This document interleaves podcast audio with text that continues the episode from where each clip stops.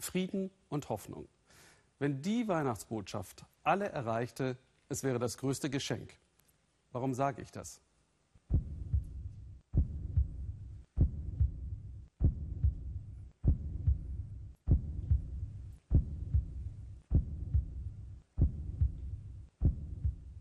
Aleppo.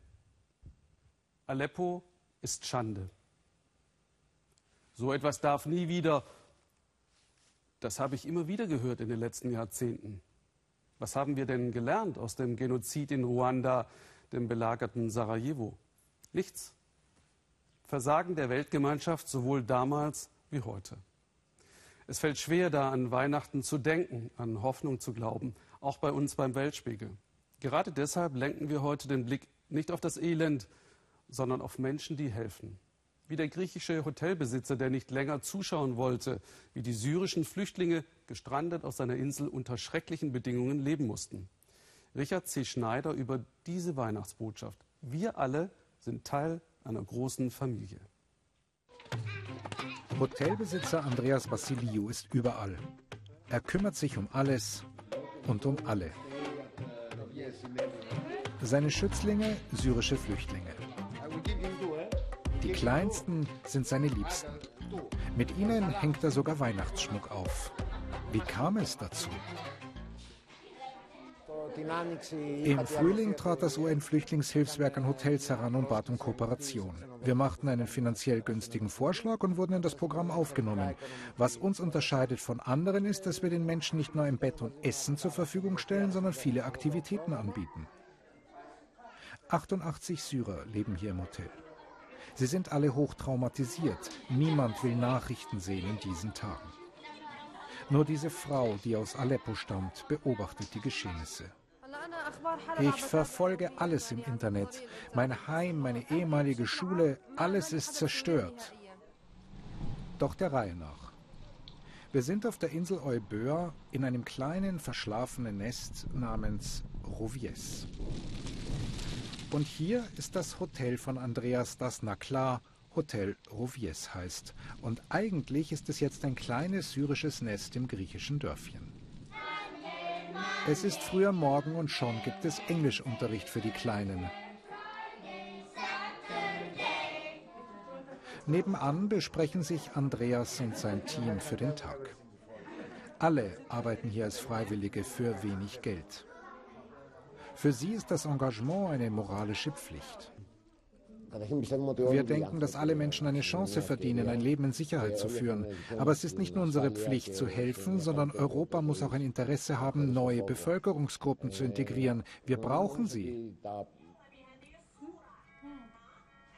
Oben in ihrem Zimmer treffen wir Familie Al-Daula. Im Februar sind sie aus Syrien geflohen. Illegal kamen sie nach Griechenland, lebten in verschiedenen Lagern. Seit einer Woche erst sind sie hier im Hotel. Die Bilder des Krieges, die Angst, sie steigen immer wieder auf. Schrecklich war es, als wir durch das Territorium des sogenannten Islamischen Staates mussten.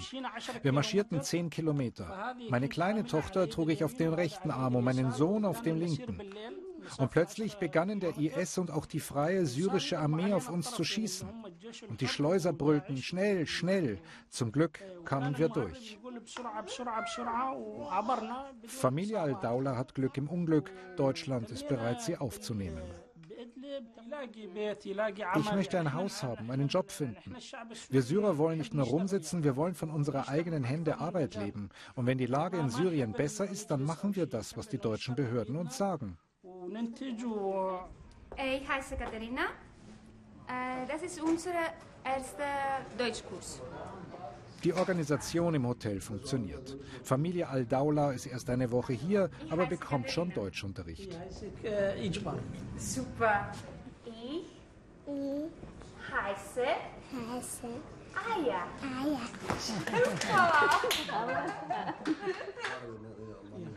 Guten Nacht. Guten Nacht.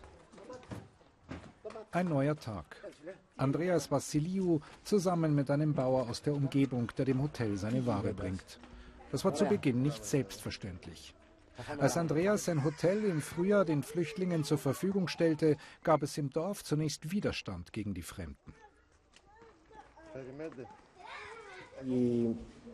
Das Misstrauen legte sich erst, als die Einwohner sahen, dass es sich um traumatisierte Menschen handelte und nicht um Ungeheuer. Und wir schaffen mit unserer Arbeit Jobs in der Region. Wir unterstützen die lokale Wirtschaft. Am Nachmittag nimmt Andreas eine Gruppe zum Fluss mit. Auch Ishbar ist dabei. Die syrischen Flüchtlinge sammeln den Müll ein. Doch es geht um mehr. Wir wollen hier einen Lernprozess anstoßen. Die Menschen sollen ein Umweltbewusstsein und ein Gefühl für die Region und die Natur bekommen. Die Syrer machen das wirklich gern. Sie haben nicht das Gefühl, eine minderwertige Arbeit machen zu müssen. Ganz im Gegenteil.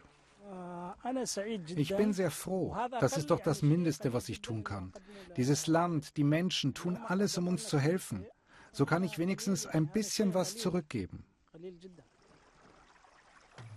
Manchmal kann es ganz einfach sein, geben und nehmen und Flüchtlingen eine bessere Zukunft ermöglichen.